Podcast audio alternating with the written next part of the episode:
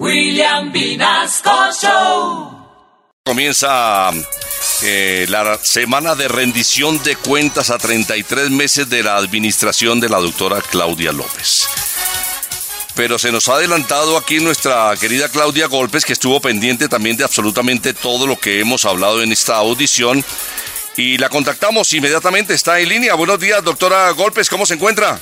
¿Qué tal, mi hermano William? Muy buenos días a toda la mesa de trabajo. Pues preocupada, mi hermano. ¿Qué pasó? preocupada. ¿Cómo es posible, mi hermano, que desde antes de la alcaldía de Mocus estamos pues haciendo una campaña en contra de las copias ilegales, mi hermano? ¿Mm? Y ahí me sale usted con esta pi- piratería, mi hermano. ¿Mm? Que llevan una copia a mí al trabajo, mi hermano. ¿Qué es lo que está pasando? Yo soy la auténtica, mi hermano. Yo soy la verdadera Claudia Golpes, mi hermano. Eh, sí, doctora, perdón, qué pena con usted. Es que como ayer era Halloween, trajimos a alguien que se disfrazó de usted, pero, pero, pero, esta es Claudia López, un homenaje a Claudia Golpe, ni más faltaba, doctora. Ah, bueno, mi hermano, así sí, mi hermano. Porque eso de que se la pasen plagiando. Bueno, en fin, perdóneme, mi hermano. Es que no me estoy aguantando nada, mi hermano. Anoche con todo ese movimiento en Bogotá y con toda esa gente disfrazada, mi hermano, y con tanto borracho por ahí, pues no me aguanto nada, mi hermano. A propósito, a propósito, doctora, usted se disfrazó anoche. Una fiesta en Teatrón que me dejó con un chavo tenaz. Boté hasta el celular, mi hermano. Estoy hablándoles del teléfono de mi Angélica. ¿no? Mi Angélica bella y hermosa. Espera un momentico, mi hermano. Espera un momentico, William. Angélica, mi amor. Mi amor, quítese ya ese disfraz de flor, por favor. Qué pena, mi hermano. Estoy, un poquito prendida, mi hermano. ¿De qué se disfrazó, doctora? Cuéntenos finalmente. Claro que sí, mi hermano. Pues me pensé un disfraz que diera harto terror y harto miedo, mi hermano. Y adivinen de qué me disfrazé. ¿De qué se ¿De disfrazó? qué? ¿De qué? Pues de dólar, mi hermano.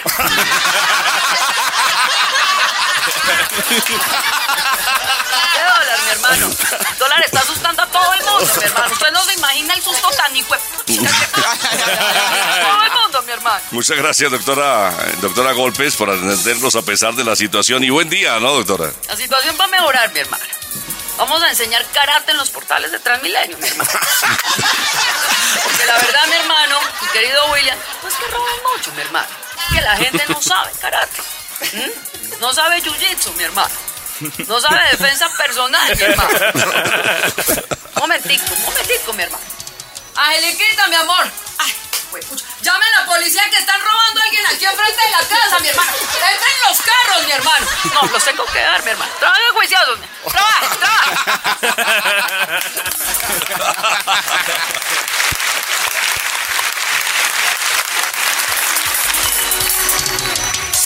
Querida alcaldesa, gracias por acompañarnos en Candel Estéreo a las 6:49 minutos. Comienza esta semana de rendición de cuentas eh, a la ciudadanía. Una estrategia que irá hasta el jueves 8 de diciembre y gracias por acompañarnos nuevamente en Candela, su casa. Muy buenos días a todos, una felicidad estar aquí. Me encanta que ustedes, a diferencia de todos los demás mortales, sí trabajen y vivan sabroso. Se diviertan a costillas nuestras, me encanta. Oiga, vi un tuit, los tuiteros son maravillosos, no se les ocurren unas vainas increíbles. Entonces uno puso, la alcaldesa se quitó el reloj y quedó disfrazada. De bruja. Ay, no. Ahora sí, sí, sí. Esa, ¿Qué es eso? Bueno, pues se goza todo esto, ¿no? Los, tweets, gozárselo, los, dijo, los TikTok y todo. Siempre buena energía. ¿Cómo se va a hacer la rendición de cuentas en la ciudad, alcaldesa? Pues queridos, hemos decidido empezar desde este año. Vamos a hacer cada semana una rendición de cuentas por temas. Esta es la semana de la seguridad y el empleo, porque son sin duda los dos temas que más le preocupan a la ciudadanía, con razón. Tenemos desafíos, tenemos problemas, también tenemos resultados y avances que queremos contarle a la gente, porque yo creo que es importante que todos tengamos un contexto. Por ejemplo, ayer justamente salieron los últimos resultados del DANE sobre crecimiento y empleo, y la noticia es maravillosa. Gracias a la inversión pública que estamos haciendo con los impuestos de los ciudadanos, a esos mil frentes de obra que ustedes ven por toda la ciudad, la primera línea del metro, la autonorte, la séptima, eh, va a empezar la 3 el año entrante, en fin.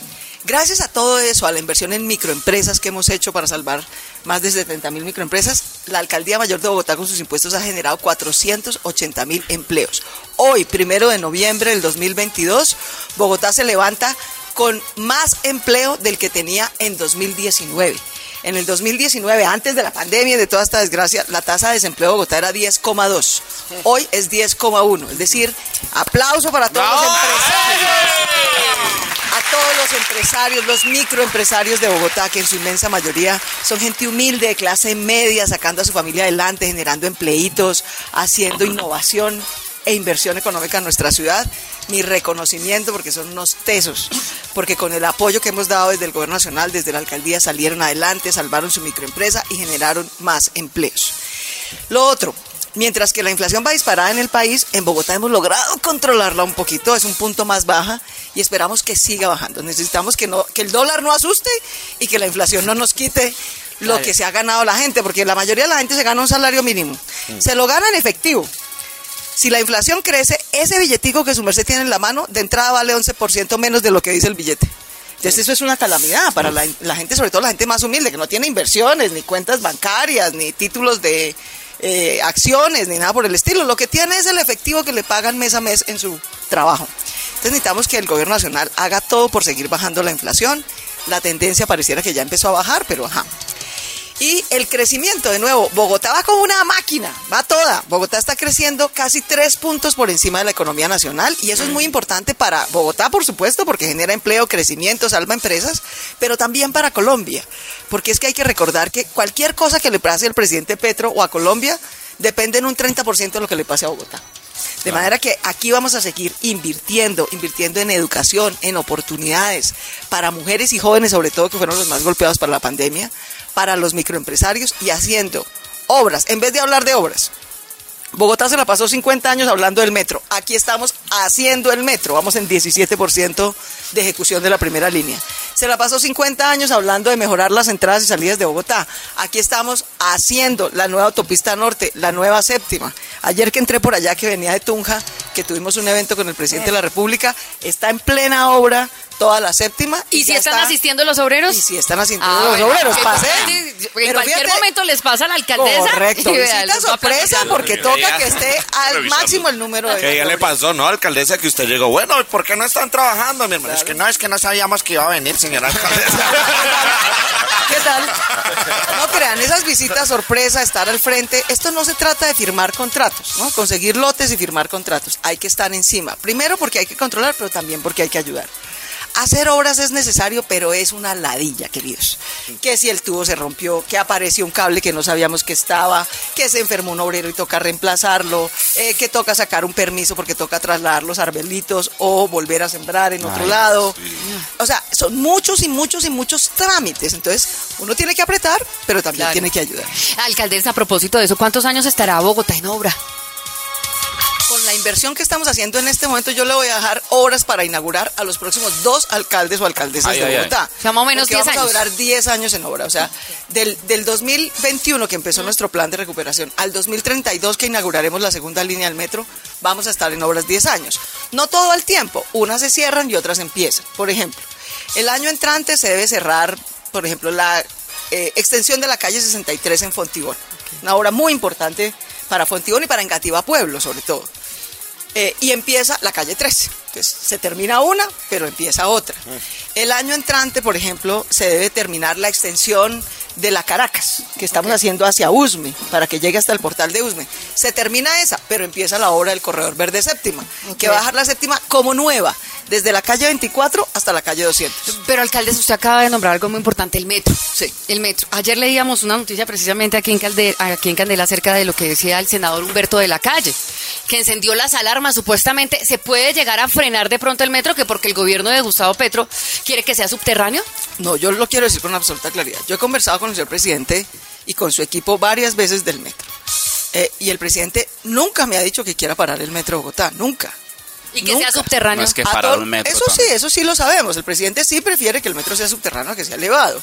Pero aquí tenemos una línea subterránea, que es la segunda línea, la que va a Suba y Engativá, y una línea elevada que así se contrató. Habrá que ver, y eso es lo que estamos viendo, cómo logramos que la mayor cantidad de metro que tenga Bogotá sea subterráneo, porque en efecto es mejor.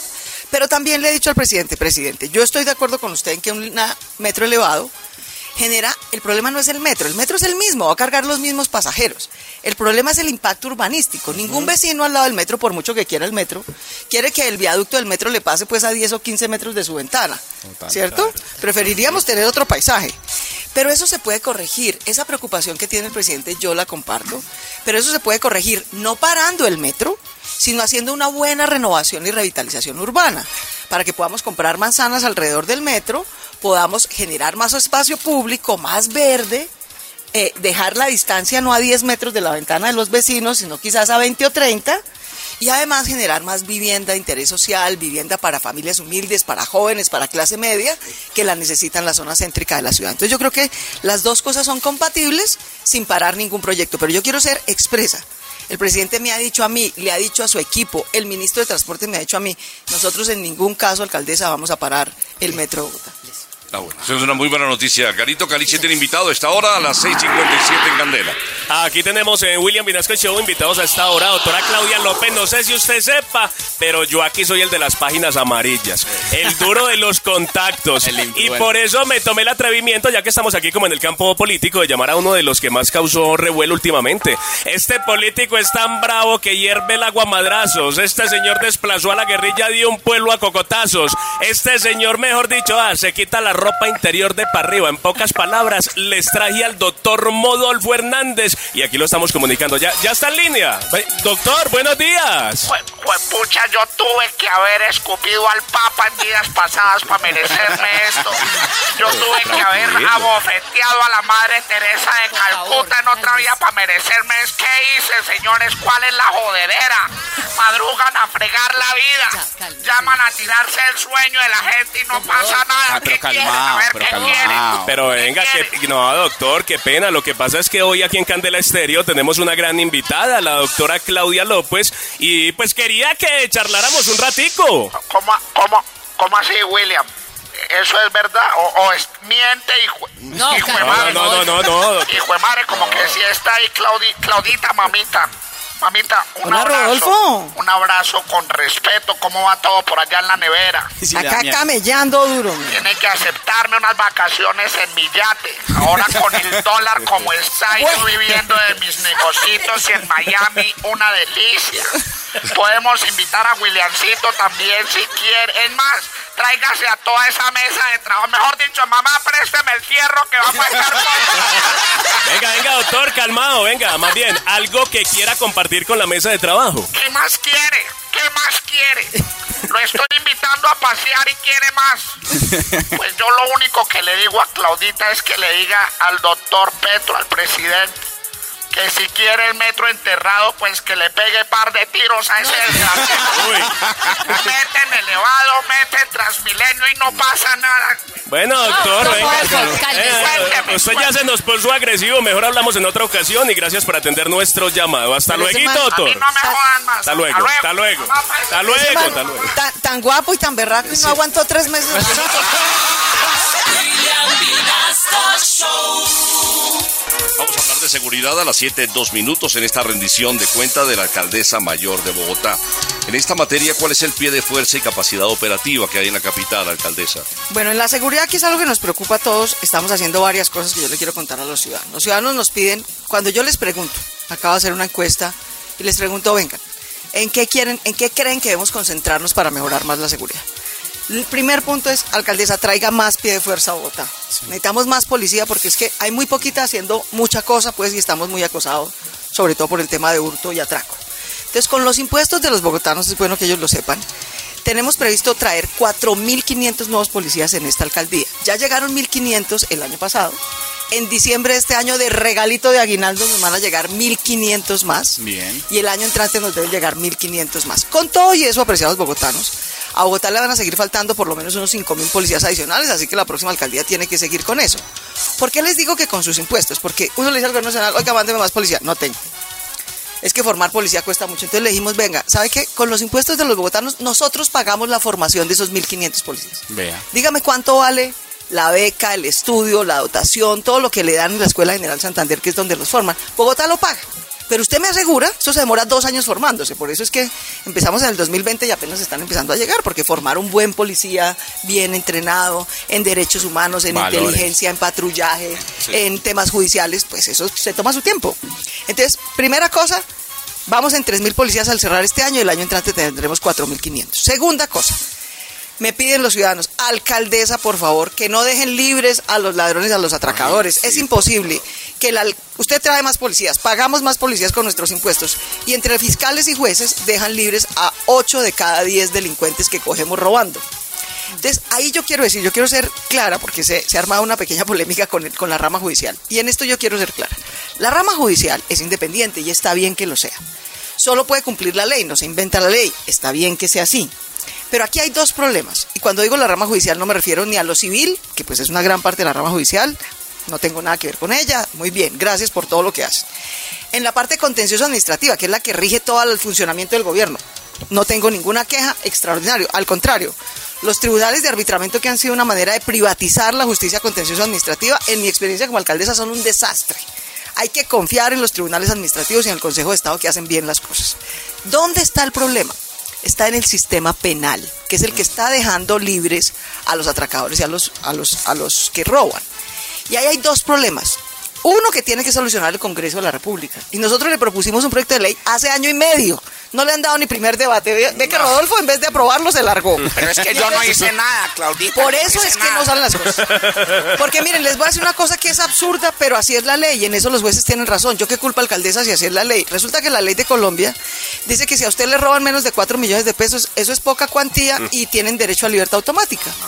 Queridos, menos de 4 millones de pesos se gana el 99% de los colombianos. No puede ser que le digamos a la señora que va en Transmilenio, al SITP, a- al muchacho que va con su morralito estudiando, al No empresario que se gana menos de seis 4 millones de pesos, que si a usted lo roban, eso al Estado colombiano le importa 5. Su plata no vale. Su plata no vale si le roban menos de 4 millones, que aquí solo se cuida el bolsillo de los ricos, Sí, de los que se ganan más de 4 millones de pesos. Lo demás no nos importa.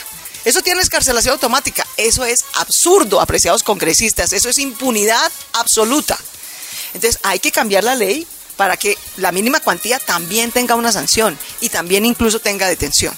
Ahora, eso depende del Congreso. ¿Qué depende de los fiscales y los jueces? Resulta que aquí tenemos un margen de interpretación muy amplio. Entonces, con las mismas pruebas, a veces fiscales y jueces dejan libres a los raponeros y a veces sí los mandan a la cárcel. Con las mismas pruebas. Eso lo que quiere decir es que hay mucho margen de interpretación y eso no es bueno para la justicia. Entre menos más de inter- de interpretación haya, mejor. Eso sí depende de los jueces y fiscales. Entonces yo le ruego a los fiscales y jueces penales que en vez de arrinconarnos a la defensiva, no, yo hago todo perfecto y yo no tengo nada que mejorar. No, aquí todos tenemos mucho por mejorar y la ciudadanía nos lo está pidiendo. Y también tienen razón, y eso va en el proyecto de ley que yo propuse, que no es bueno, nunca es bueno para ningún sistema penal combinar ladrones, sicarios y narcos en una misma cárcel. Porque lo que termina pasando es que los grandes capos y criminales terminan reclutando dentro de la cárcel Claro. a los delincuentes menores. Entonces no es bueno combinarlos. Pero entonces le digo yo al Ministerio de Justicia, bueno, entonces lo que hay que hacer es más cárceles, no menos, ministro. ¿Cómo así que usted llega a decir que no va a hacer cárceles? No toca hacer es más, querido. Porque si no, tenemos cárceles para los delincuentes, entonces están en las calles atormentando a la gente. Ahora hay que hacer cárceles distintas. Una cosa es la picota, donde mandamos a los grandes criminales, y hay que hacer centros de retención, de justicia restaurativa, como la cárcel distrital, que es la mejor de Colombia, la única certificada que de verdad resocializa gente, porque de verdad les da segundas oportunidades. Entonces, esas tres cosas, queridos, yo no hago cárceles, eso depende del IMPEC. Yo no tramito leyes, eso depende del Congreso. Y la alcaldía, ni yo ni ningún alcalde, eh, puede interferir en las decisiones de los jueces y los fiscales. Entonces eso depende de que ellos entiendan que hay un problema y lo corrijan reduciendo ese gran, esa gran ambigüedad interpretativa que hay.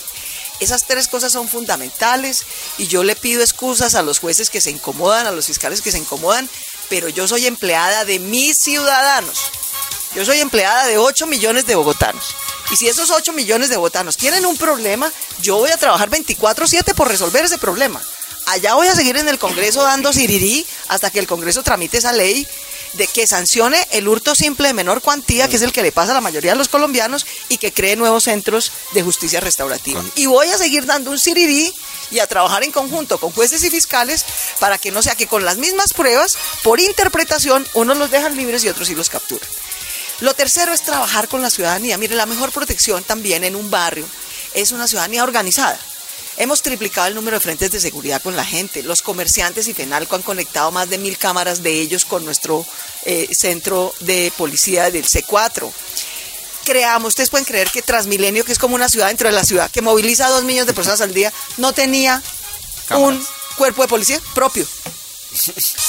Hombre, Ahora, le pusimos 500 policías y con los 1.500 que van a llegar voy a mandar 1.000 para el sistema de transporte público, que tiene que ser seguro, que tiene que tener más cámaras, más prevención, más cultura ciudadana. Policías de civil. Policías de civil que se suban a los buses y estén pendientes pues de cuál es el que se sube a atracar Claro. y téngalo, coja de una. Esa, ¿Cuál es el colado que se sube a robar a los demás ciudadanos que sí pagan y téngalo, coja de una? Entonces, ahorita tenemos 500. De los 1.500 que van a llegar, mi instrucción a la policía es, usted me manda 1.000 para el sistema de transporte público. Necesitamos que el SITP y Transmilenio sea seguro, no haya colados, no haya ladrones, no haya cosquilleo, ni cosas más graves. Entonces vamos a tener ya 1.500 en Transmilenio, no 500. Cuando yo llegué era cero en Transmilenio, cero. Eh, porque todos los policías estaban distribuidos por cuadrantes de barrios y como Transmilenio no es un cuadrante de un barrio, Claro. entonces, bueno, eso lo hemos ido corrigiendo. Así que a la ciudadanía muchas gracias, a esos barrios, a esas juntas de acción comunal que se han asociado en redes de cuidado, en frentes de seguridad, que reciben los kits que les damos, alarmas comunitarias, cámaras, entrenamiento, para que sepan cómo alertar sobre un tema, etcétera. Mil gracias por su colaboración. En Bogotá, entre todos nos cuidamos. En Bogotá respetamos a la policía. No podemos tolerar que nadie venga a cogernos a palo a nuestros policías, ni venga a irrespetarnos a nuestros agentes de tránsito, pues porque les ponen una multa por mal parqueados, ¿no? Además de mal parqueados, alevosos, irrespetuosos, machistas con nuestras gerentes, nuestras agentes de tránsito. En una democracia hay que atender los reclamos de la ciudadanía, por eso mi llamado al Congreso, a los jueces y fiscales en lo penal, y también hay que mejorar la infraestructura de seguridad y la policía. ¿Otro invitado, Galiche? Sí, señor, tenemos más invitados porque es que yo soy el de los contactos. ¿Y cómo les parece que en línea, en la 594-1019, la línea Candela, tengo a una amiguis que quiere hablar con Claudia, otra amiguis de la casa de Candela, y pues le quiere pedir unos consejitos y otras cosas. Ya está en línea. Aló, Juan Daniel Oviedo. Mis amores, ¿cómo están todos por allá? Muy bien, Juanda, te voy a dejar acá con Clau. Antes de que me dejes con Clau, Sí. quiero darles unas estadísticas que he estado en esta semana mirando. Estamos hablando del morning de Candela. De William Vinasco Show. William Vinasco Sí. Show. Quiero decirles que el programa de ustedes está creciendo enormemente. Qué bueno. Se le preguntó a 100 colombianos y qué personaje les gustaba más en el morning y contestaron 35 lo escuchan por Carito Sierra, Ah, 30 lo escuchan por Pipo, vea. 25 lo escuchan por Ensalada, Sí. 18 lo escuchan por Y el 51,6 lo escuchan por William Vinasco Show. Ah. Pero eso da más de 100. Esas son las estadísticas. Si a usted no le gustan, pues diga las suyas. Como no pues, Vea, vea, mejor hable con la doctora Claudia, vea, ahí se la tengo. la doctora Claudia. Ho- Hola Clau, ¿cómo estás? Hola, querido. ¿Cómo, cómo está todo por allá? Bien, bien, trabajando duro, pero quiero, bien. Quiero hacerte un par de preguntas, Clau. Te puedo decir, Clau, te puedo tutear, ¿cierto? Como pe- somos amiguis prácticamente. Eh, Clau, te quiero hacer una pregunta. Tú que eres una alcaldesa de rigor, tú que pudiste ganar, te lanzaste, quiero que me des un par de consejos de cómo puedo combinar mis pañueletas con esas camisas y cómo ganar la alcaldía. Yo, querido, no puedo intervenir en política. Yo soy alcaldesa, así que a todos los que se quieran lanzar a alcaldía, que hagan su trabajo. Un, un consejito por debajo de la mesa, Clau. No, aquí que- nada se hace por debajo de la mesa, querido. Todo se hace por encima de la mesa. No, no. Sería bueno, sería bueno vocalizar, por ejemplo. Eso es bueno para que a uno le entienda. Un consejito.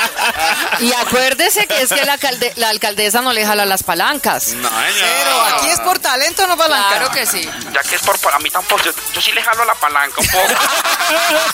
A mí sí me gusta un poco la palanca, Clau, pero no pasa nada. Eh, según las estadísticas, quiero terminar con esto, eh, señora Claudia. Según las estadísticas de cinco restaurantes que estás yendo, a, ci- a cuatro te estás yendo sin pagar.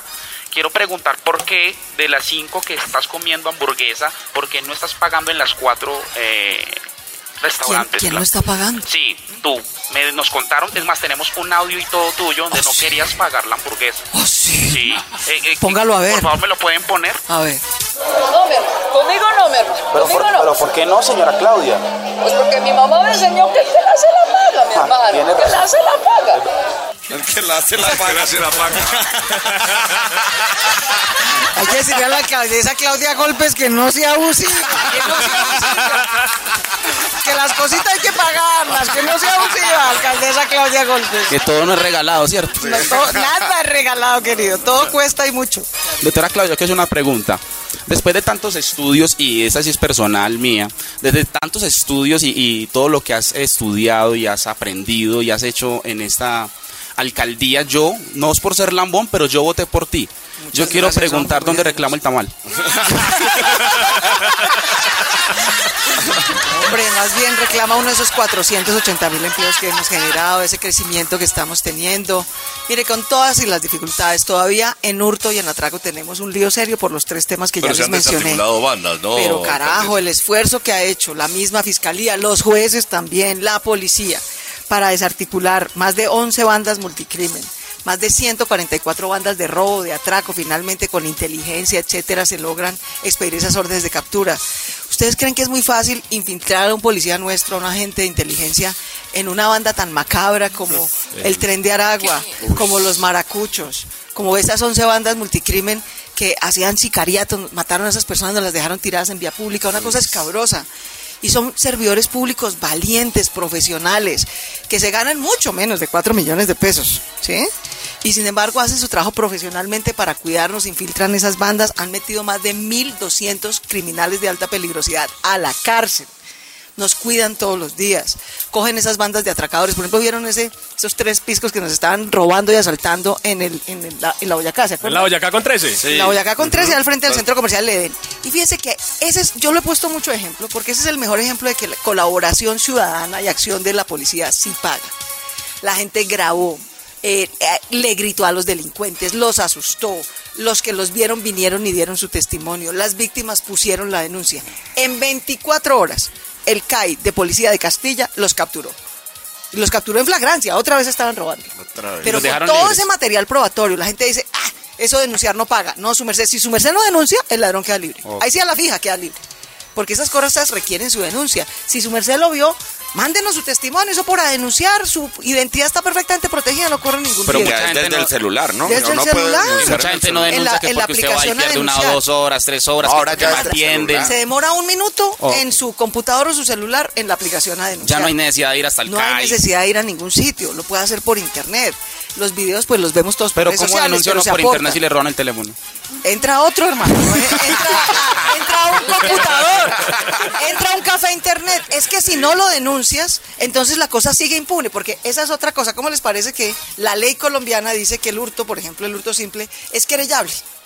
Querellable quiere decir que si usted no pone la denuncia, ni siquiera empieza la investigación. Explíquenos qué es querellable porque acá no sabemos qué. le, le digo yo, le digo yo a la- al Congreso, llevo año y medio diciéndole, quiten esa pendejada de querellable, hombre. Si lo cogió nuestro policía en flagrancia, eso, so- eso sirve como denuncia. Claro, ¿Para qué pone al ciudadano a que tenga que ir a hacer, a hacer esa vuelta? Otra cosa es que después pueda venir y aportarnos más evidencias y pruebas.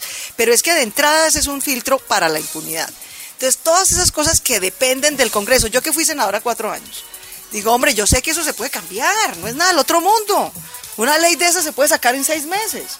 Pero necesitamos que lo hagan, porque llevamos año y medio y nada. Entonces el gobierno anterior no le dio prioridad. En cambio este, hasta ahora, tampoco. Entonces necesitamos que le den prioridad a los temas que de verdad le duelen a los ciudadanos. Así como sacaron en bombas, ¿no? Como dirían los jóvenes, en bombas la ley esa de paz total, pues para darle beneficios otra vez a Iván Márquez, etcétera. Pues que saquen esta, de seguridad ciudadana, de justicia para la ciudadanía, para que los atracadores no queden libres. Alcaldesa, hablemos de cosas más agradables. Eh, nuestro equipo de fútbol, las colombianas,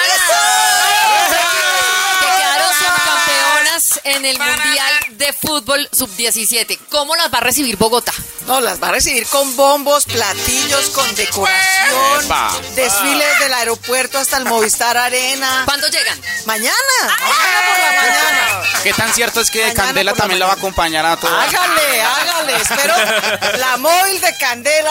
Eso. las chicas superpoderosas. Se lo merecen todo, se lo merecen todo esas chicas. Y fue doble victoria para las mujeres futbolistas, porque quedamos subcampeonas en el Campeonato Mundial Sub-17 y quedamos campeonas de fútbol sala.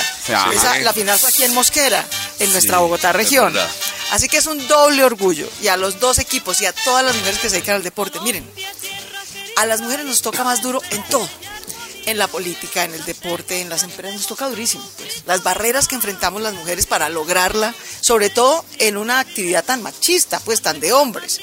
¿No? El fútbol ha sido tradicionalmente de hombres, dirigido por hombres, dirigido desgraciadamente por hombres. Hasta que les ganamos, les hacemos los goles. La millonada que han invertido en los equipos profesionales de fútbol masculino. No han llegado ni al Olaya. En cambio, las chicas futbolistas llegaron al campeonato mundial de fútbol. ¿no? Pero es verdad. Y- y ahí toca- eso toca presión tras presión para que les paguen, para que haya liga, para Muy que duro, las apoyen, para que les den los mismos premios y reconocimientos que les dan a los futbolistas. Pero así duro hombres. también las, for, las, las forjanas, que se llaman berracas. No, no, es que ese no. es el tema. Ese no es el tema. Todos tenemos derecho a la igualdad de condiciones. La vida para las mujeres no tiene por qué ser más dura. Pero esas chicas han dado un ejemplo de entereza, de carácter, de buena energía, de disciplina, de perseverancia. Han roto todos los obstáculos, han superado todas las dificultades y nos han demostrado que es con hechos y con resultados. Y que de lejos, por lo menos por ahora, le está yendo mejor en las competencias y en los premios al fútbol femenino que al fútbol masculino.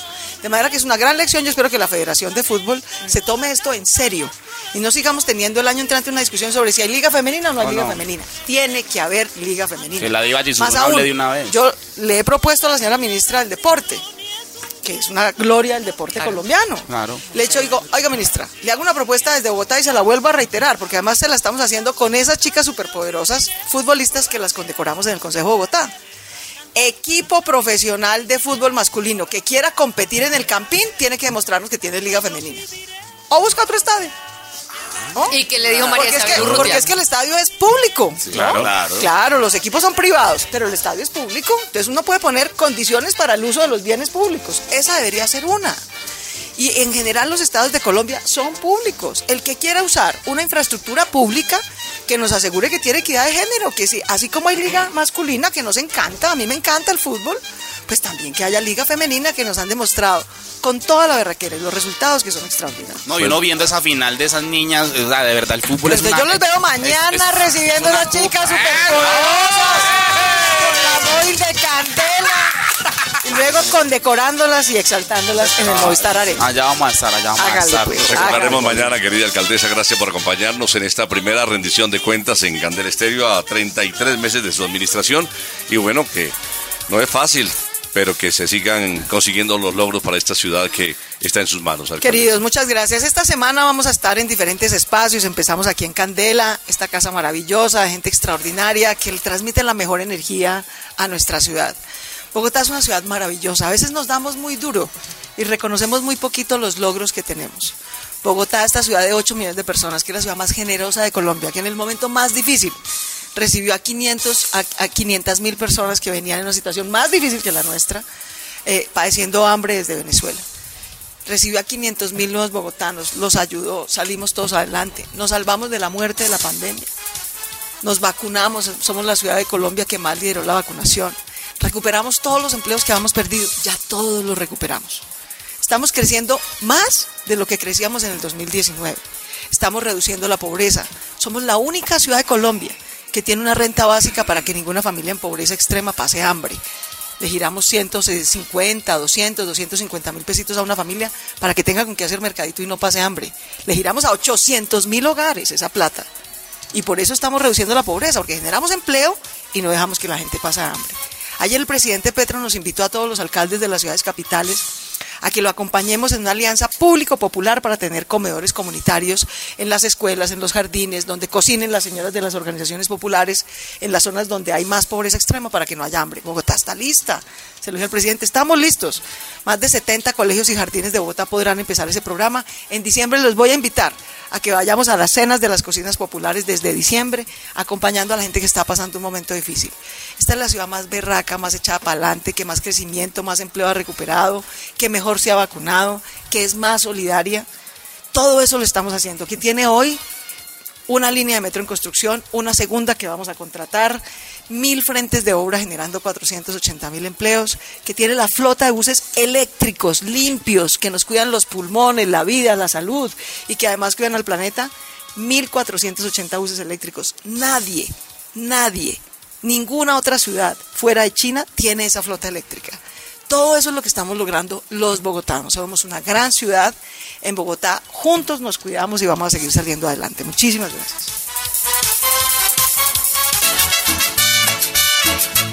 Hoy gracias doctora Claudia, con mi trova la resalto, va a salir de la alcaldía, será con cabeza en alto. Mi Dios le pague por siempre eso, se lo digo acá. Una gestión impecable que ha hecho por Bogotá. Gracias, gracias.